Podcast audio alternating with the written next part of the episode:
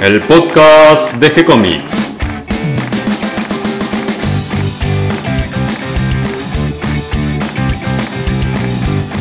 Muy bienvenidos a un nuevo episodio de G-Comics, el podcast donde hablamos de todas las técnicas necesarias para realizar un cómic, cómo dibujar un manga y todo el conocimiento requerido para dibujar esa historieta que tenemos dando vuelta en la cabeza. Nuestra intención es colaborar con aquellos que estén interesados en avanzar, en progresar, en mejorar en su formación como dibujante de cómics. Hoy me acompaña Cata García y mi nombre es Gonzalo. ¿Cómo estás, Cata?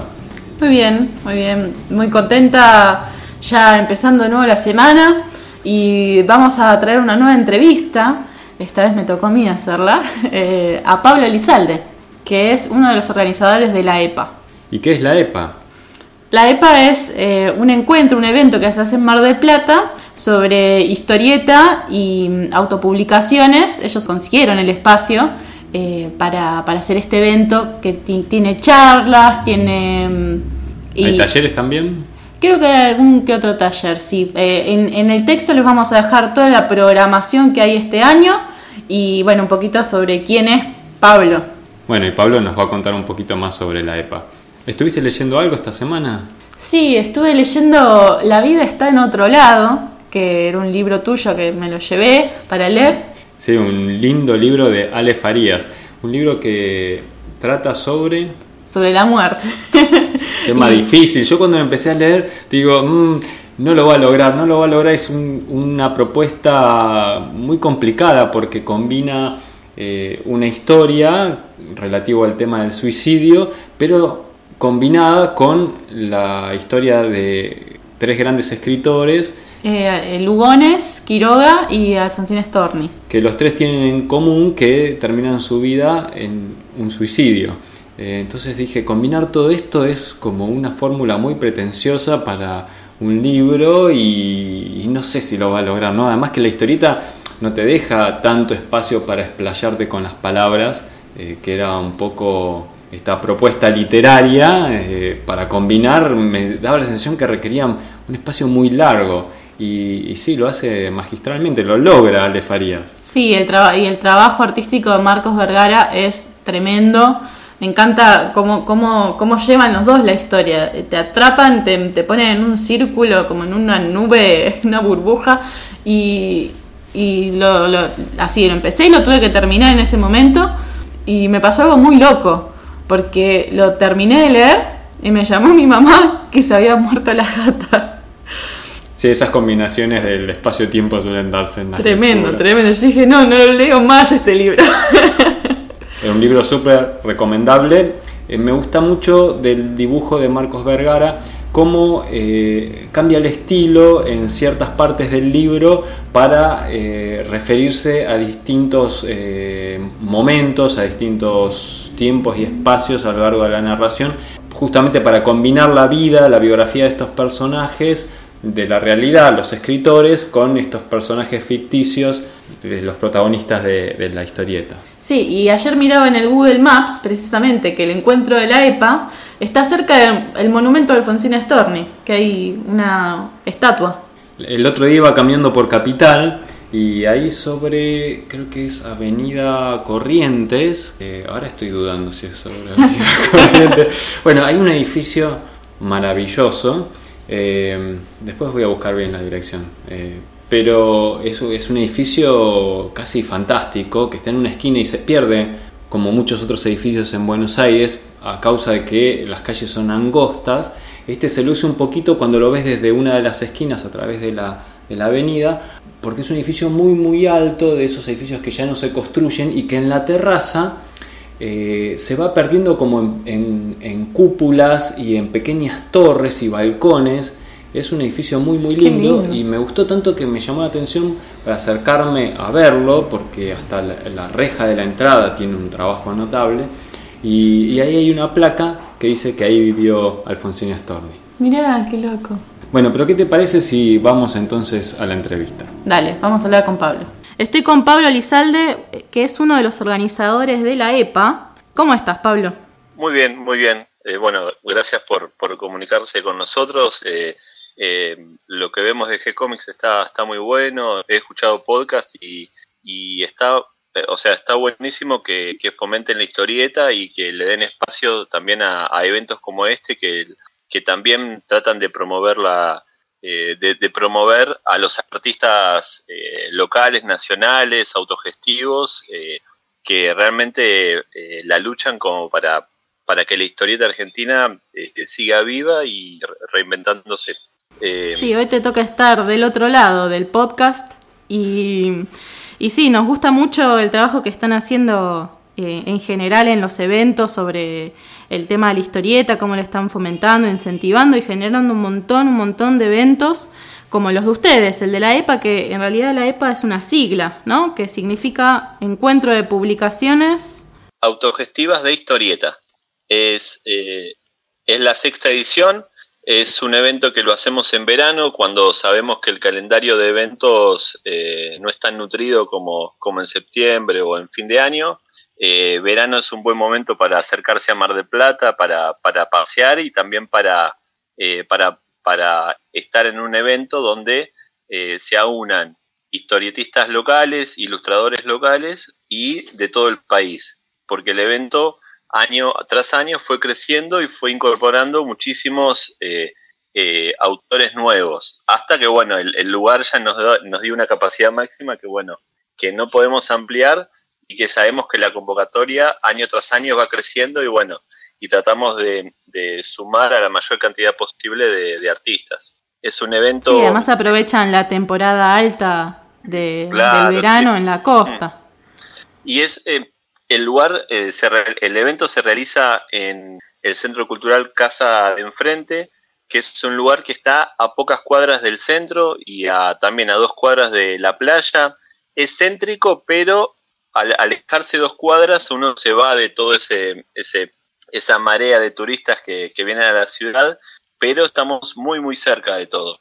Eh, y es autogestivo, realmente nosotros lo hacemos a pulmón para eh, darle un espacio a los artistas, no cobramos el stand, eh, no cobramos entrada, es decir, que es una entrada libre y gratuita, los stands son gratuitos y justamente para fomentar tanto la producción de historietas, que el EPA sea parte del circuito de eventos que hay en el país, como también la lectura y eh, la, creación de nuevos lectores, porque el EPA, en el EPA van a encontrar los que ya siguen a los diferentes artistas, es decir, a los, a los que ya saben que en el EPA van a encontrar a, tal artista que viene de tal lado, eh, que ya sigue su producción y que es el momento del año donde vuelven a juntarse. Y por otro lado, también al turista casual, que al estar cerca del centro pasa o lo escuchó en la radio, en los medios, en la tele, y escuchó, eh, escuchó sobre el evento y se acerca para ver un poco de qué se trata, porque de una forma u otra, la historieta nos ha cruzado a todos en diferentes edades. Entonces por ahí viene una familia cuyos padres o tíos han leído algo de historieta nacional, no sé, décadas atrás, y en algún momento, si nosotros generamos estos espacios, ese, ese, ese papá, ese tío, no sé, ese abuelo, va a acercar también a otros nuevos lectores y decirle eh, y contarle lo que ellos leían de historieta y cuando se acercan a EPA van a ver que la, la oferta es totalmente amplia. Eh, van a ver que hay autores eh, que van más para el humor, otros que son más de género, otros más autorales, otros no tan narrativos, pero que igual eh, expresan otras otras cuestiones. Entonces el EPA termina siendo una usina de un montón de estilos que de una forma u otra el que se acerca va a encontrar un poco algo que le guste, algo nuevo y sobre todo estar cara a cara con los artistas, que es eh, una posibilidad eh, no tan frecuente, ¿no? De saber quién dibujó esto, quién lo escribió, quién lo editó y ponerse a charlar en un espacio distendido como es la casa de enfrente. Sí, está bueno además eso, que uno por ahí va porque tiene algo conocido y se encuentra con que hay algo nuevo, algo que no conoce, quizás del mismo género, o quizás conoce otro tipo de lecturas, otros artistas, y está bueno tenerlo todo en un solo lugar. Sí, totalmente. Tratamos de balancear, es decir, que el público que se acerca al EPA encuentre a los artistas locales y los nacionales también, que vienen de todos lados, de Buenos Aires, de Córdoba, eh, del sur del país, pero tratamos de balancearlo para que descubran que también en Mar del Plata hay muchísimos artistas, tanto de la historieta como de la ilustración, que se, auto, se autoeditan, que es algo que, como conocemos, es una movida que ya capaz que tiene 10 años y le permite darle una voz independiente a los, a los autores y ser sus propios gestores del el material que quieren producir. Eh, así que bueno, desde el EPA nosotros lo que hacemos es generar ese espacio y tratar de em, acercar a todos, a, todos los públicos, a todos los eh, autores, em, y es un momento, la verdad es, es una fiesta realmente. Nosotros siempre tenemos como faro a dibujados, que dibujados es ese evento también que donde hay autores, donde eh, donde se respira la, la, la autoedición, esa independencia que también genera cuestiones creativas eh, eh, muy ricas y siempre lo tomamos como faro porque nos sirve para, para entender que en el país se sigue haciendo historieta pero de otra forma. Quizás los que hayan leído en kioscos o, eh, o hayan tenido otro circuito de, de, historieta no la vean, pero pueden acercarse a, a todos estos eventos que hay a nivel nacional, a nivel local, que muestran realmente que la historieta sigue viva y que todo el tiempo se va transformando. Y contame, ¿quiénes son la EPA? ¿Quiénes lo integran? El, ahora actualmente eh, somos tres. Eh, está Sergio Puente, está Jundo Crunch y estoy yo. Después hay otros colaboradores que se acercan más cerca de la fecha para ayudar y que eh, colaboran de todas formas, desde la comunicación con los feriantes, desde la comunicación con los eh, con la organización de casa de enfrente, después desde la promoción, desde la, todo lo que es difusión eh, y un montón de otras cosas que, eh, que después, bueno, cerca de la fecha uno empieza a ver todo lo que faltó realizar o qué cosas faltan cerrar y que, bueno, cuanto más manos mejor, pero originalmente, originalmente somos tres. ¿Están los tres desde el principio o se fueron sumando y eh, no, nosotros nos sumamos en la segunda edición. La primera edición eh, fue creada por Esteban Sterle, que es un dibujante muy bueno que también radicaba acá en Mar del Plata y que él creó el evento, él creó el EPA y después, bueno, lo, continuamos nosotros en las ediciones eh, siguientes. Y colaboran muchos artistas locales de una forma u otra y bueno, y, siempre nuestro espíritu sigue siendo la autogestión y el espacio para los autores. Eh, Casa de Enfrente nos presta el lugar, que estamos totalmente agradecidos por ello, porque es un evento, es una casa eh, muy amplia, es un eh, patrimonio, patrimonio arquitectónico muy grande y nos prestan las instalaciones para que podamos realizar el evento. Y eso te ayuda un montón del lado de la organización, ¿no? Totalmente, sí, sí, porque contamos con ese espacio, contamos con, con lo necesario para que el evento se pueda realizar, pero años, año tras año nos fue quedando chico en el sentido de lo, lo que recibimos de convocatoria. Así que en ese, en ese punto estamos eh, eh, cerrando y viendo eh, el tema de, de, los feriantes que lamentablemente tenemos que terminar diciendo que no por una cuestión de espacio y no de voluntad. Actualmente, en los últimos eventos, haciendo lo mejor posible, estamos superando los 50 stands entre locales, entre marplatenses y, y del resto del país, que, es un montón, pero igualmente viendo la convocatoria sabemos que podría el EPA ser el triple de grande, ¿no? Claro, bueno, uno también tiene que, que lograr e-, equilibrar entre lo que lo que se puede hacer, lo que está en, ustedes, en sus manos, y, también es un, es un halago para ustedes que tenga tanta, tanta convocatoria de artistas que quieran participar. Sí, totalmente. Y año tras año lo vemos no solo en la convocatoria, sino en los, en los autores que vuelven, que, que van, a, van a Lepa, que quizás por ahí no son de Mar del Plata y sabemos lo que es viajar eh, y tomarse todo ese tiempo y, e invertir y apostar a, venir al evento y sabemos y vemos que de un año a otro vuelven. Y eso realmente nos halaga porque es... Eh, sabemos que, que, es un gran esfuerzo poder acercarse a un evento que no que quizás no está tan cerca de capital, es decir, eh, eh, la mayoría de los eventos por ahí ocurren ahí, pero saber que vuelven los feriantes o que nos piden eh, de, reservarles el espacio, es realmente nos gratifica. ¿Y cómo, cómo se organizan para, para hacer el evento? ¿Se dividen las tareas? En el caso de Cundo, se dedica más a la difusión por redes, a lo que es el también a buscar eh, a buscar notas, porque tenemos en la última en la semana previa hacemos todo lo que es difusión eh, por medios convencionales, así como la radio, la tele y demás, y él se encarga mucho de moverse ahí y también de la, la parte de las redes y en mi caso la parte de los feriantes y ver cómo acomodarlos, hacer una especie de Tetris para que todos entren, que tengan su espacio eh, y, también eh, eh, responderle los mails y bueno, revisar básicamente que, lo que es feria... la logística.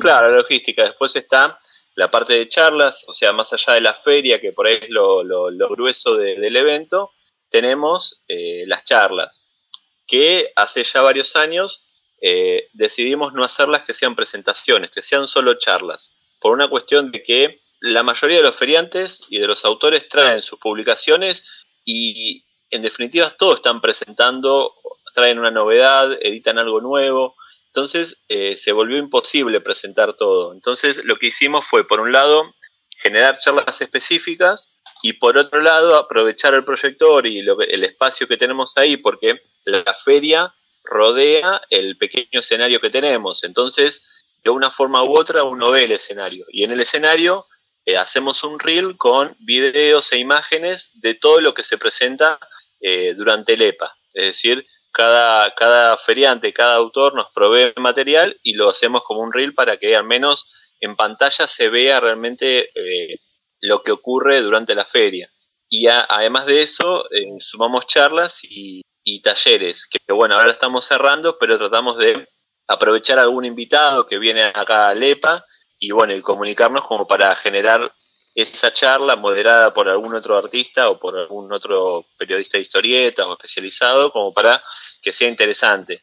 Y realmente las charlas se transforman en una especie de radio, porque al estar el, escenario rodeando todo lo que es eh, la feria, eh, todos escuchamos lo que pasa, por más que no lo estemos mirando directamente, y es algo que, muchos valoran porque hay muchos eventos que por ahí tienen sus actividades aparte, y o estás en la feria o vas a, una actividad, y en este caso, bueno, tenemos la posibilidad de que, de que los que están dando vueltas sigan escuchando la charla por más que no estén ahí frente al, al escenario. Y ustedes también tienen, así como en otros eventos, un invitado especial en el que tiene una charla quizás principal o quizás alguna muestra. Sí, el fuerte sigue siendo la feria, pero después lo que hacemos es eh, generar algunas charlas como puntualmente ahora eh, para este evento. Eh, lo invitamos a Andrés Acorsi para que hable de los 25 años de Comiqueando, o Mailita para que dé una charla sobre manga, Ian De Biase que también está preparando otra charla, y tenemos algunos autores tratando de generar un, eh, una charla diferente por ahí a lo que consideramos que, hace la historieta argentina, ¿no? Eh, pero eso igualmente cada autor lo, cada autor busca el perfil de su charla y la vamos dialogando como para que eh, sea interesante no solo para el que lo conozca, sino también para ese espectador casual que se acerque y diga, ah, mira, de esto se trata, que no se quede afuera. El año pasado tuvimos una reunión, ¿no? Tuvimos, eh, después de 25 años, se volvieron, se volvieron a reunir varios autores de un fanzine que habían hecho eh, eh, de forma independiente, en una escuela de artes también, y que pasen 25 años y se vuelven a juntar para contar cómo era hacer un fanzine hace tanto tiempo, la verdad que era, era, algo muy simbólico para lo que es el EPA también. Entonces tratamos de que las charlas eh, sean interesantes y que nadie se quede afuera. Qué lindo. ¿Cómo, fue la experiencia en estos seis, cinco años de, EPA? ¿Cómo, ¿Cómo, les resultó? Y es totalmente gratificante saber que, que muchos autores esperan el EPA, que saben que se hace en verano o a principios de febrero. Eh, es muy gratificante y eh, lo interesante en esa continuidad de eventos es que eh, muchos lectores crecen también, porque que pasen cinco años de alguien que, no sé, tiene siete años y, consiguió su primera historieta en el EPA y ahora tiene 12 y tiene 13 y vuelve, lo vemos crecer también, a, por un lado, a, a lectores que se hacen una nueva rutina de ver qué pasa en el EPA, a los autores que vemos cómo van creciendo en publicaciones y en, y en su calidad artística. Así que para nosotros es súper gratificante generar el espacio eh, para que se acerquen y, difundan la historieta de una forma totalmente independiente y, también con una voz propia, que también eso es importante. Eh, así que nos estamos muy contentos y, bueno, año tras año eh, tratamos de sumar algo, de ver qué podemos agregarle en base al, espacio y a las disponibilidades y, bueno, en generar esos lazos también de, amistad, camaradería con, colegas, que en definitiva es lo más importante y que es lo que hace crecer a la, a la historieta. Y bueno, los sábados a la noche, este evento, aprovechamos para, para recordar, es sábado 8 y domingo 9 de febrero y el sábado 8, después del evento, de la, primera jornada, aprovechamos para hacer una cena también con, con todos los eh, colegas, feriantes, públicos que se quieran sumar, como para también eh, distender de lo que son horas y horas de, feria. La, el evento se hace de tarde a noche, de 17 a 22, entonces es, es un momento eh, donde la gente sale de la playa o está saliendo de la playa, se acerca al evento y después a la noche nosotros también continuamos porque es una forma también de, de no sé, de, de, comunicarnos, de charlar, de conocer a los artistas que, que vienen al evento. Sí, muchas veces estando en el stand muchas horas, quizás no te da el momento para ir a charlar con otros, con otros colegas y el momento de la noche quizás es, es donde se puede hablar y charlar y ponerse al día. Sí, totalmente. Pero bueno, estar, ser parte del EPA, ser parte de cualquier evento es totalmente gratificante. Y en nuestro caso lo vemos por la por cómo crecen los artistas, cómo regresan al evento o, piden también eh, tener su espacio. Y, y ahí sí vemos realmente que no solamente va a pasar por la historieta, sino por esos lazos que se generan eh, eh, durante los eventos. Ya los artistas y editores que quieren eh, que quieran ir este año van a poder hacer como espectadores nada más, van a poder ir a visitar, a recorrer y si quieren participar en la EPA del próximo año. ¿Cómo tienen que hacer? Eh, como les recordaba, el, acceso al, al, stand es gratuito. lo que hacemos es una convocatoria, lo hacemos generalmente después de las fiestas, con un día y un horario para enviar un mail. Y nosotros vamos recibiendo y vamos viendo eh, qué disponibilidad tenemos de los espacios. En general, tenemos entre 40 y 50 stands disponibles y nosotros vamos administrando en base a los mails que recibimos. Eh, esta es la forma que hacemos de convocatoria y año tras año fue totalmente sobrepasada en el sentido de que por ahí en minutos ya teníamos eh, más de 50 mails y seguían llegando y al otro día seguían llegando. Entonces, como hablábamos al principio, es, es complejo decir que no, pero también sabemos que tenemos un límite y eh, pero de todas formas la convocatoria a través de, del mail es el que nosotros eh, eh, utilizamos todos los años. El mail lo pueden encontrar, también pueden encontrar en las redes, les paso las redes de, del EPA, nos encuentran en Facebook, que es, en el Facebook es EPA, EPA con H, EPA H, MDQ, y en Instagram EPA, o sea, EPA H, MDP. Y después nuestro mail es EPA, como también con H, mdq arroba gmail.com. Esas son las vías de comunicación y ahí vamos poniendo también las novedades. Lo vamos a copiar en el texto, así les aparece para que lo puedan cliquear. Por ahí, para algunos es más fácil.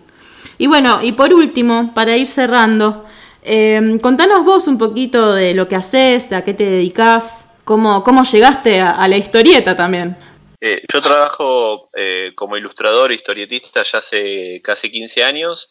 Eh, actualmente mis trabajos pasan más por la docencia en la carrera de ilustración, que es una escuela en, que ocurre acá en Mar del Plata, en una, escuela de artes visuales que se llama Martín Malarro y soy docente de ilustración. Es una escuela que ya tiene 60 años de historia y soy colorista, trabajo como colorista ya hace también por lo menos 10 años. Eh, trabajo para Aurea, trabajé para, para muchos de los cómics de Robin Hood, eh, actualmente coloreo Dago para, para lo que es el dibujo de Carlos Pedrazzini, que sé que fue entrevistado también en G-Comics, y he coloreado a Carlos Gómez, a, a Falucci con Amanda, a, a Mulco, a Goiris con Iras, el hijo de Nipur, todas series que salían o salen en, en Aurea, que es una editorial de Italia.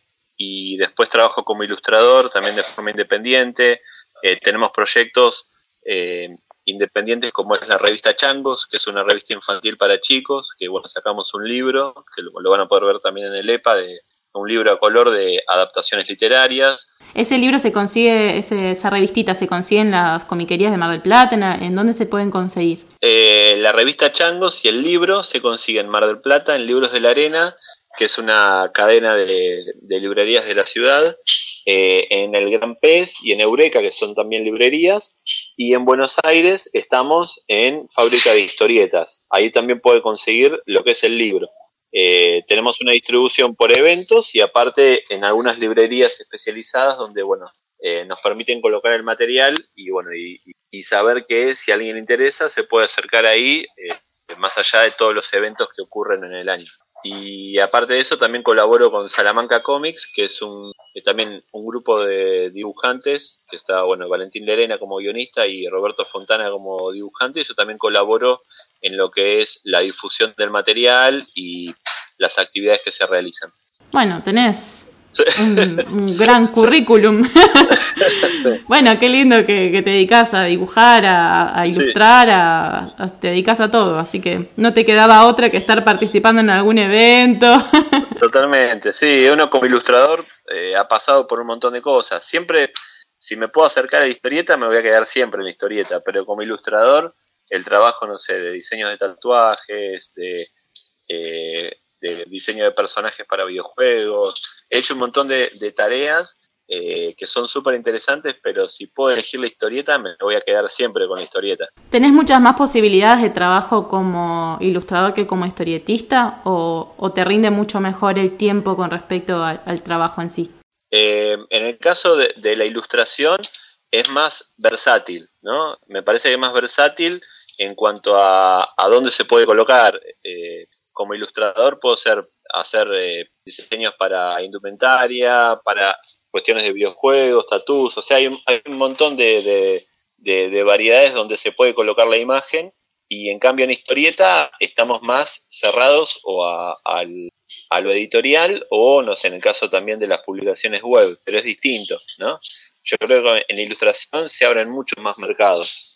Eh, profesionales. Está bueno poder ir y venir entre, entre los dos, las dos formas de dibujar, ¿no? Un poco en la ilustración, un poco en la historieta. Claro, sí, sí, sí, sí.